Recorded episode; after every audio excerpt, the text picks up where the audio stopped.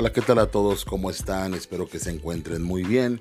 Los saludo a su amigo Ricardo Montoya en un episodio más de este su podcast Inténtalo solo por hoy.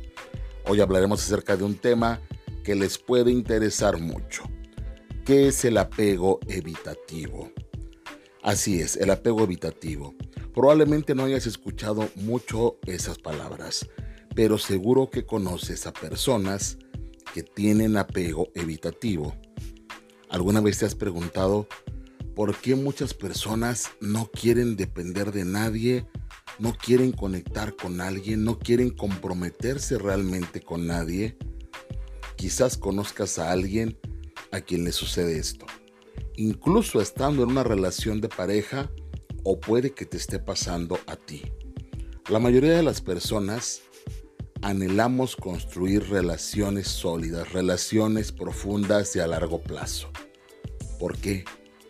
Porque el ser humano es un ser biopsicosocial, biológico, psicológico y social. Y estas tres áreas de nuestra vida van de la mano. La parte psicológica, la parte biológica y la parte social actúan en conjunto y una de ellas afecta a las otras. Es decir, nuestra parte social también es muy importante. Somos seres que estamos hechos para convivir en sociedad, para construir vínculos. Y eso es muy importante para la mayoría de las personas.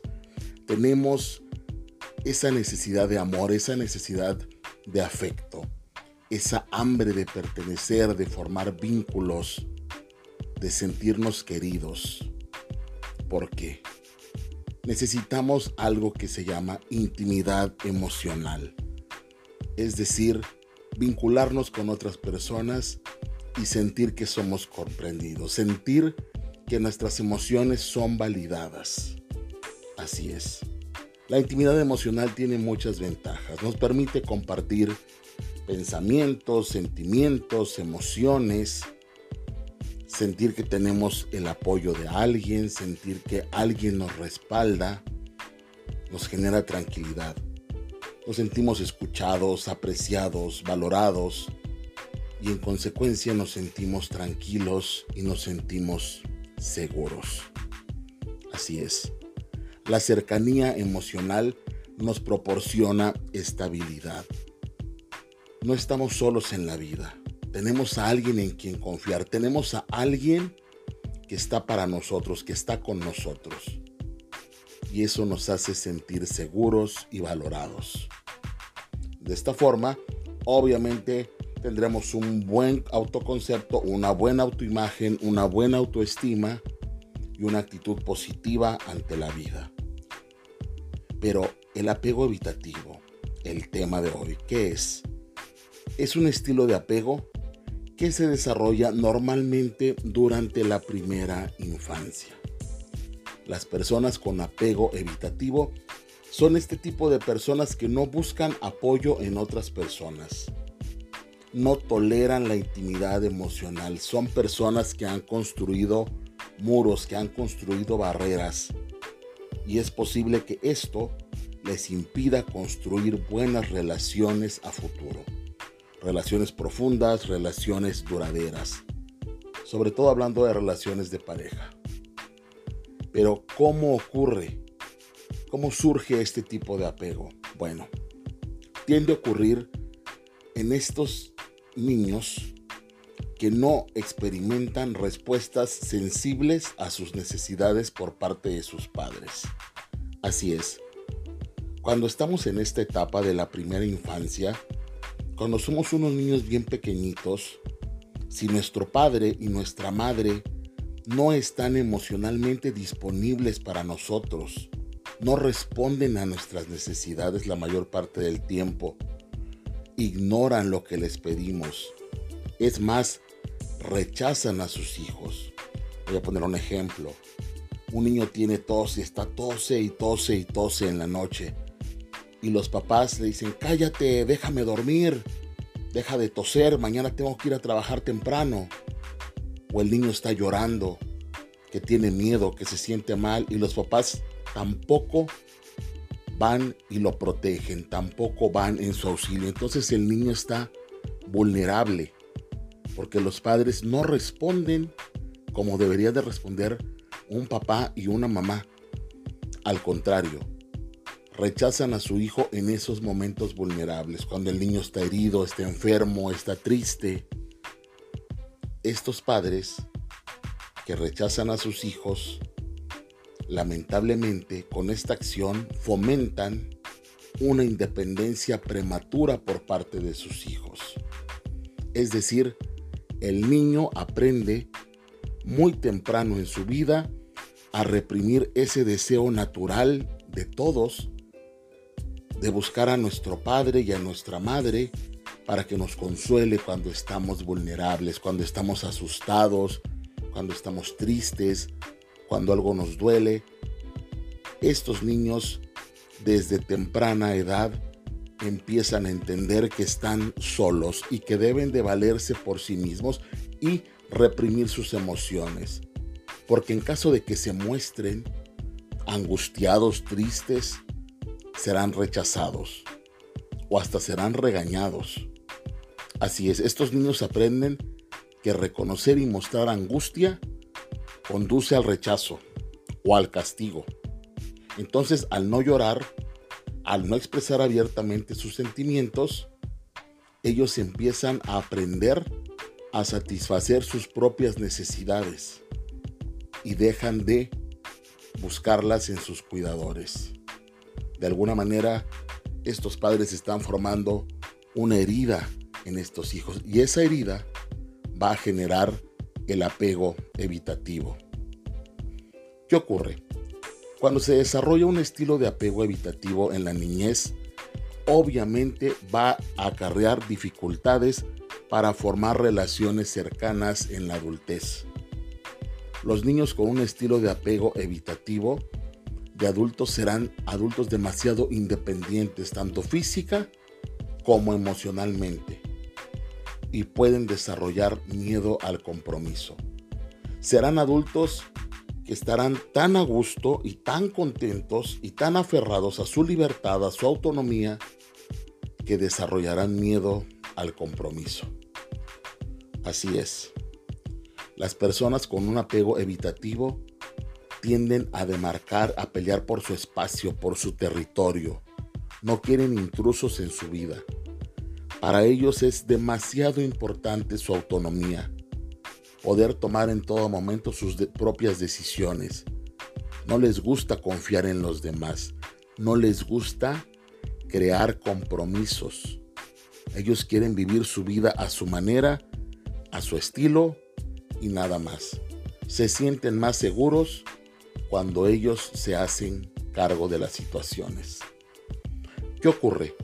Subconscientemente les preocupa y les incomoda estar en una relación de pareja, por ejemplo. ¿Por qué? Porque las personas con apego evitativo entienden a las relaciones de pareja como algo que genera demasiadas obligaciones y no quieren eso. Ellos quieren libertad. Así es. Las personas con apego evitativo muchas veces sí inician una relación de pareja, sí viven relaciones de pareja, pero después de poco tiempo se sienten incómodos, se sienten aburridos y tienen miedo a que la otra persona tome el control. Es decir, las personas con apego evitativo se sienten invadidos, sienten con demasiada intensidad la presencia de alguien más en su vida y buscan distancia. No son nada empáticos. Así es. Entonces, están buscando constantemente poner distancia, poner tierra de por medio, luchar por su autonomía, por su libertad. Y bueno, según la teoría del apego, como les mencionaba, este tipo de apego se desarrolla en la infancia y surge muchas veces ¿por qué? Porque en estas etapas los niños no fueron respetados. Así es, por ejemplo, vamos a poner otro ejemplo. Cuando a un niño o a una niña se le dan misiones u obligaciones que no corresponden a la etapa del desarrollo que está viviendo.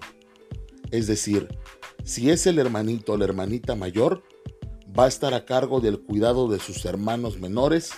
¿Por qué? Porque papá y mamá así lo decidieron, porque papá y mamá así lo requieren. Entonces, el niño o niña, desde pequeño, está tomando a su cargo obligaciones que no le corresponden porque en esa etapa de la vida, el papá y la mamá deberían estar cubriendo las necesidades de su hijo todavía pero en su lugar, este niño o niña está cubriendo sus propias necesidades y aparte las necesidades de sus hermanos. Es decir, su espacio, sus límites fueron invadidos. Así es, fueron invadidos y por eso el niño empieza a desarrollar este tipo de apego como les mencionaba, surge comúnmente cuando tú desde pequeño aprendes que las relaciones implican demasiado compromiso, demasiados sacrificios y perder tu autonomía, perder tu libertad. ¿Por qué? Porque tus padres no te cuidaron como debía ser. Por eso normalmente este tipo de personas en su vida adulta sufren ansiedad al estar en pareja ¿Por qué? Porque en su experiencia las relaciones son invasivas. Las parejas te quitan tu espacio. Las parejas no te dejan ser. Entonces llegan a percibir a la pareja como alguien demasiado demandante, como alguien que le quita espacio, como alguien que no lo deja vivir, como alguien que lo critica, como alguien que está ahí, que le estorba de alguna manera. Eso dispara el miedo ¿A qué? A perder la libertad, a perder la autonomía.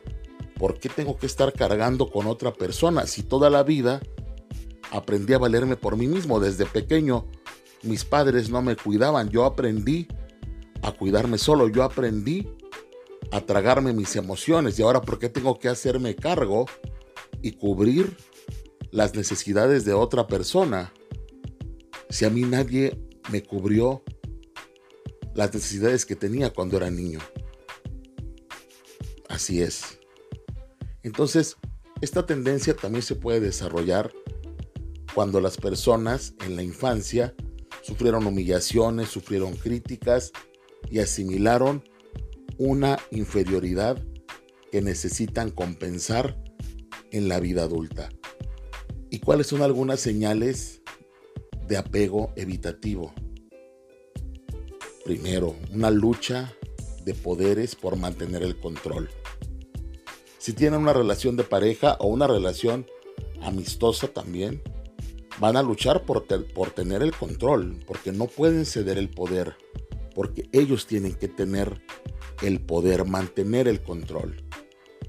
Otro punto es que crean un muro. Un muro que para evitar que invadan su espacio, para evitar que alguien más llegue y los invada y tome su territorio y tome su espacio. Otro punto importante es atacar. Normalmente las personas con apego evitativo suelen atacar para qué? Para sentirse fuertes, para sentir que nadie puede pasar por encima de ellos, que nadie les va a quitar su espacio. En el fondo todo esto tiene que ver con una sensación de inferioridad y miedo ante el otro. ¿Por qué? Porque las personas con apego evitativo perciben a las parejas como opresores, como gente que llega y se quiere adueñar de su vida, como gente que llega y les quiere cortar las alas, como gente que llega y quiere invadir su espacio y ponerles reglas y no están dispuestos a eso. Y normalmente reaccionan impulsivamente y son iracundos. Así es una persona con apego evitativo no está dispuesto o dispuesta a aceptar las demandas, exigencias y compromiso que surgen de una relación de pareja. Por eso, papás y mamás, es tan importante que desde la primera infancia, desde que los hijos son muy pequeños, nosotros como los adultos que somos responsables de ellos, nos encarguemos de cubrir las necesidades de nuestros hijos, que se sientan amados, que se sientan protegidos, que se sientan cuidados. que sepan que cuando están vulnerables, papá y mamá están ahí.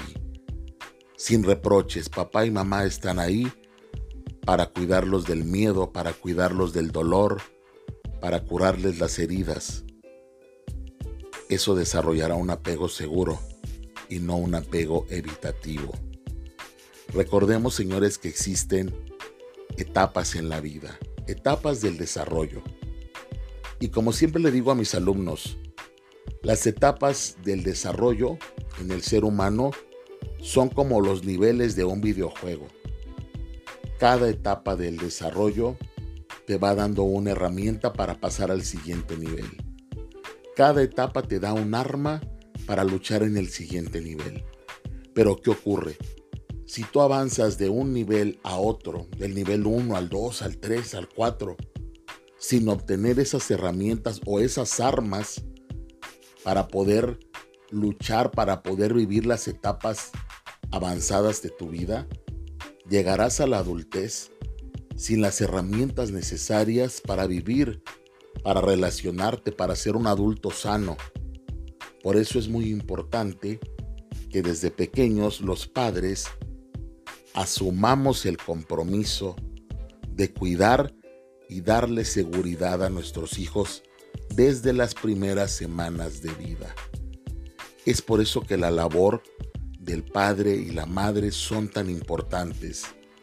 No es solamente el hecho de proveer, sino también el hecho de estar, de estar presente, de estar comprometido, de curar las heridas, de dejar que los hijos expresen emociones, de ser empáticos con nuestros hijos. De lo contrario, si desde pequeños nuestros hijos sienten que no cuentan con nosotros, desarrollarán un apego evitativo que en la etapa adulta les causará estragos en sus relaciones de cualquier tipo, pero principalmente en las relaciones de pareja. Pues esto fue el apego evitativo en su podcast Inténtalo solo por hoy. Soy su amigo, el psicólogo Ricardo Montoya. Gracias por escucharme, gracias, espero que les haya servido de algo. Si se identificaron, espero que busquen ayuda. Si conocen a alguien así, espero que también lo aconsejen para que busque ayuda. Que tengan buen día, buena tarde o buena noche y nos saludamos próximamente en algún otro episodio de este podcast. Hasta la próxima y bendiciones.